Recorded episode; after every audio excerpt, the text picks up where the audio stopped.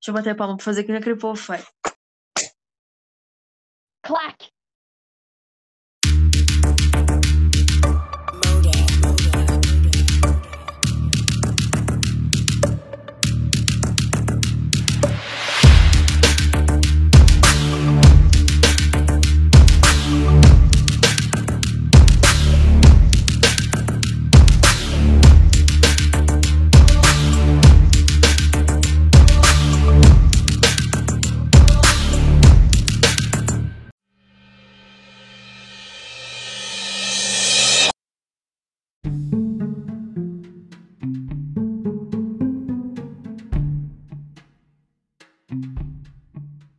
Bem-vindo, ouvintes, ao podcast A Conversa de hoje. Hoje vamos falar sobre o mundo contemporâneo. Eu sou a sua anfitriã Liz e fico aqui à sua disposição com Carolina Belém. Olá! E Cíntia Moreira. Cíntia aqui. Espero que vocês gostem. O mundo contemporâneo. Ai, tô nervosa, gente.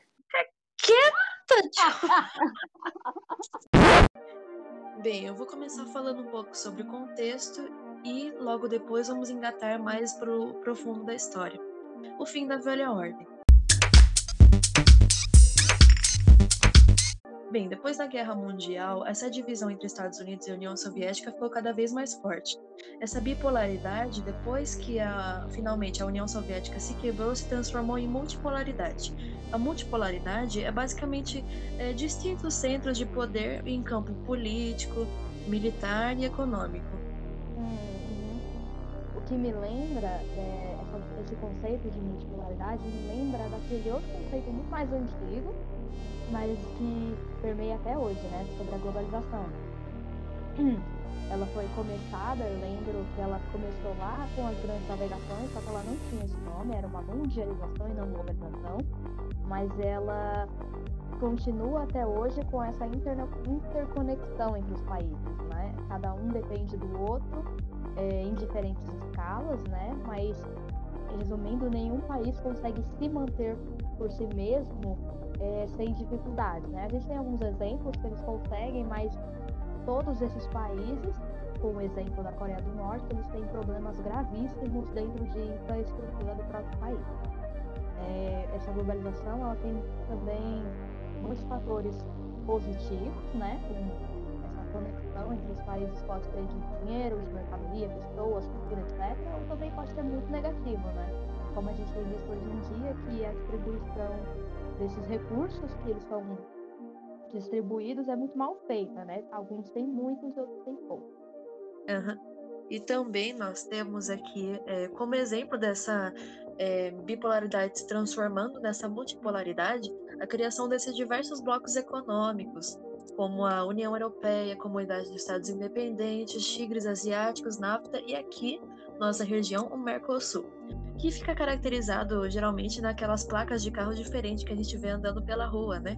Porém, à medida que esses países todos vêm eh, se distanciando dessa homogeneidade que tinha lá no passado com essa bipolaridade, ainda tem muitos líderes que vão contra, como por exemplo Donald Trump, o ex-presidente né, dos Estados Unidos, eh, que dizia muito do protecionismo na sua propaganda.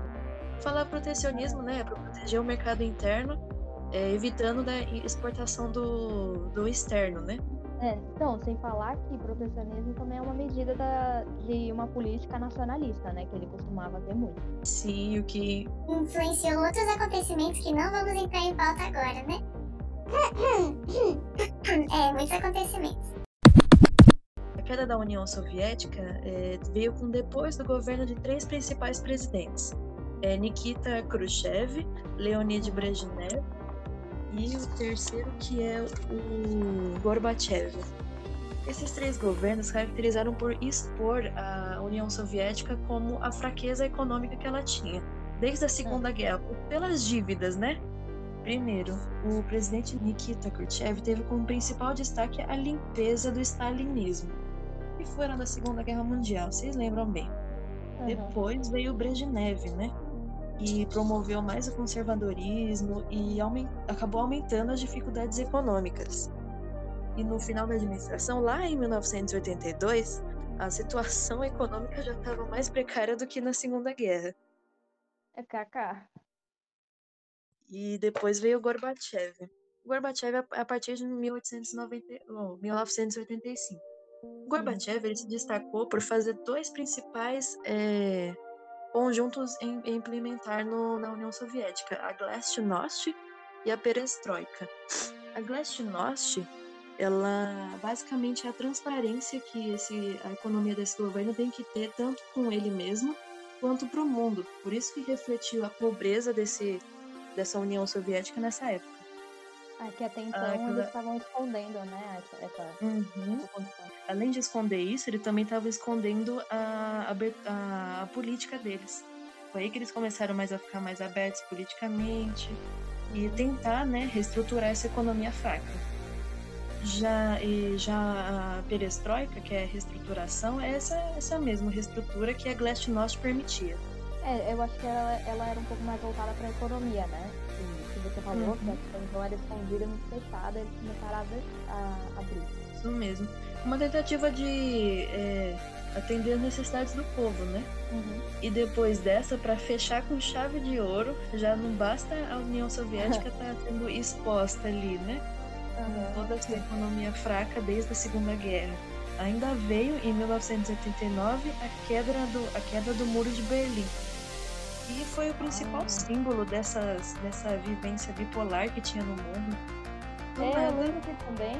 é, eu lembro não, né? Porque eu não era viva, mas é, é, eu sei que teve muita cobertura da mídia em cima dessa, dessa queda. Foi filmada, inclusive, várias pessoas, repórteres, estavam lá gravando a, a hora em que ele caiu, destruiu. Sim, foi literalmente de- do dia pra noite.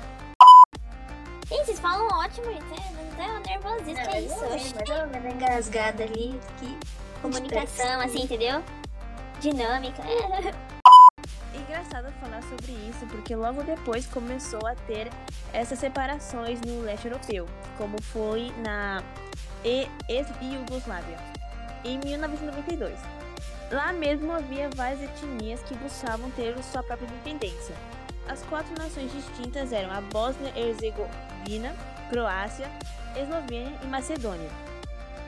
É, na, de- na de- independência da Bósnia-Herzegovina, em 1922, o governo sérvio apoiou grupos de sérvios que, a- que habitavam lá e que eram contrários dessa separação. Devido a isso, houve uma guerra é, civil entre eles e causou muita violência e tal, que teve até que exigir a intervenção da, da ONU. É, houve também vários movimentos que lutavam pela liberdade, entre eles estava a Chechênia, que apesar de se declarar auto assim independente, nenhum país reconheceu esse status dela, principalmente a Rússia. E eles foram dominados assim como rebeldes chechenos. É, e até Oi. agora continua assim. O governo russo ainda continua é, apoiando esses movimentos separatistas Uhum. em algumas repúblicas da antiga União Soviética. É, tipo, até porque é do, é do interesse dela que, mesmo que a UERJ tivesse ter acabado, é do interesse dela que os países continuem independentes da, da Rússia, assim como eles eram antes. Então, e desde, desde então, o leste europeu tem enfrentado esse esse fim do bloco socialista na década de 1990. Dá pra ver que era esse bloco o laço que tava segurando todo mundo, né? Por mais que a força, mas tava segurando todo mundo eh, tecnicamente organizado, comparado com essas guerras da independência. Tipo, eu lembro que é, com esse conflito aí que tá da Ucrânia e tal, da Rússia, lembra daquele outro conflito que a Rússia teve com a Crimeia lá em 2014, e era o mesmo problema, tipo, interesses de que a Rússia decidia que os dois deveriam ficar juntos, não talvez fisicamente, mas num, num jeito mais indireto. Só que a Crimeia se recusou, né? Mas a, a Rússia não aceitou essa decisão e teve toda aquela briga e tensão entre todos.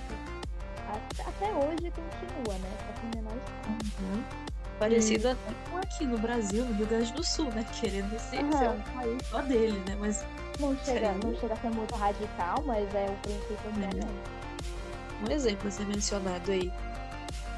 Agora, sobre esse processo que eu falei lá no começo da globalização, é, um ponto a ser destacado são as crises que essa globalização pode enfrentar, né? ela pode causar.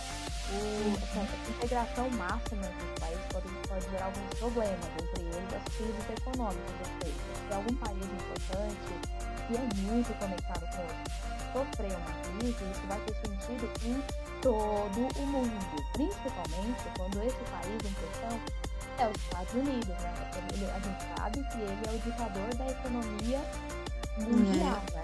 Por mais que ele não seja o produtor, ele tem pelo menos o controle. Exatamente, exatamente. Todo mundo depende dele, né? E esse sistema que mantém essa, integração, é, a gente é baseado, nós estamos baseados no sistema do capitalismo, né? Antigamente era um capitalismo um pouco mais é, voltado para mão de obras mais simples, mas hoje em dia tem um conceito muito mais moderno e complexo, né? Esse- essa in- não intervenção do Estado no capitalismo, que é a geração de lucro, é, hoje em dia foi, tem um outro nome que aconteceu mais depois das outras crises. Ah, então, eu acho que eu sei o que é isso. É o neoliberalismo, né? Que Uhum. é aquela. É um ideal, basicamente, que defende que o Estado não deve interferir na economia de um certo país. Foi adotado pela Argentina, pelo Chile, Estados Unidos, Grã-Bretanha, vários outros. Uhum. Uma proposta bem atual. Exatamente. É, ele não é, não é igual ao liberalismo, porque o liberalismo é como se fosse, pelo menos a, a experiência que a gente teve, foi um liberalismo muito extremado, né? A não interferência total do Estado. Porém, o liber- neoliberalismo defende um pouquinho, é, uma intervenção quando é necessária, se for necessária, igual vou mencionar agora no, nos contextos. É, depois do término da Segunda Guerra Mundial, é, houve muitas conferências para discutir política e economia, e uma delas foi realizada em Bretton Woods, nos Estados Unidos, né? Para ver como o, o mundo ia se recuperar depois de um impacto tão grande na economia que foi a guerra, né? Todo mundo sabe que a guerra é uma comedora de dinheiro, ela vai gastos e mais gastos e mais gastos. E essa É, porque afinal a guerra não tem vencedor, né? É, pois é, todo mundo sai perdendo. E essa conferência, ela teve o objetivo de evitar mais crises como aconteceu em 1929, né? Aquele crash da guerra. Então, falando sobre isso, na cidade de Bretton Woods, é, houve a criação do sistema de Bretton Woods, que era um tipo de ajuda às nações que passavam por dificuldades econômicas. É, foram criados o Fundo Monetário Internacional e o Banco Internacional para a Reconstrução e o Desenvolvimento. É, indiretamente, as nações participantes poderiam intervir na economia internacional é, para envio de auxílio financeiro ou recursos vol- voltados ao de- ao desenvolvimento. E assim garantir o recursos, mas assim, eles deveriam eles deveriam é, seguir o modelo de Bretton Woods, que seria Nova ordem econômica, né? Aham, é, mesmo. Exatamente. É, e essas mudanças, com essa criação desses sistemas que a Carol falou, conseguiram sim manter a economia nos eixos por um tempo, durante as décadas de 50 e 60, mas é importante frisar que elas não tiraram os problemas da globalização e nem os problemas que vêm com o capitalismo exagerado. É, o crescimento dos países aumentou o PIB, mas desigualdade social e a má, má distribuição dos recursos ainda não foi diminuída. É, É, não tem então, como dá uma- ter capitalismo sem ter desigualdade, né? Aham, exatamente. A ONU ela tentou ajudar nessa, nesse, nesse quesito, mas ela, o jeito como ela ajudou foi fazendo mais cooperação entre os países, para eles ficarem mais dependentes dos outros, O protecionismo, o nacionalismo foram todos discussão e a integração foi mais completa, assim como a ajuda, entre aspas, que os países começaram a fazer uns aos outros. Porém, algumas crises ainda não foram evitadas, como a crise de 1997 98 na Ásia, as crises de da década de 2000 e o problema principal dessas crises é uma grande especulação nas bolsas de. Bolsa econômica? Não. Bolsa de, A bolsa de de valores. a bolsa de valores. É, a crise mais proeminente desde da, de 1929, pelo menos nos Estados Unidos, que é digna de nota, é de 2008. A gente já era nascida, apesar de muito nova, né? Mas ainda dava pra ver que tava acontecendo uma comoção. Isso, a, a cobertura foi muito grande. Essa, essa crise foi muito mais sentida no setor imobili- imobiliário, muita, muito dinheiro em cima disso, os juros foram baixos, e aí começou uma bola de neve, enfim. A mesma coisa aconteceu em 1929. Porém, a solução do governo foi injetar dinheiro na economia, fazendo empréstimo, é, é, ajuda econômica para as corpor- corporações e empresas, só que isso foi aumentando o problema e países como Grécia, Itália, Espanha, Irlanda e Portugal, inclusive os Estados Unidos, que foi lá que começou essa crise, se viram atolados em dívidas públicas. Né? Muitos deles, ao conceder muitos empréstimos que a população não tinha como pagar imediatamente, colocou o país no vermelho.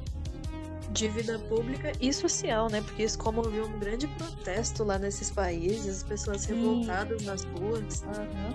Principalmente na Europa, teve, alguma, o, o- ah, teve movimentos da zona do euro, né? Porque o, o euro também na Europa caiu muito, foi uma comoção muito grande. Mostrando de novo que o que acontece nos Estados Unidos não afeta somente aos Estados Unidos, né? Pois é.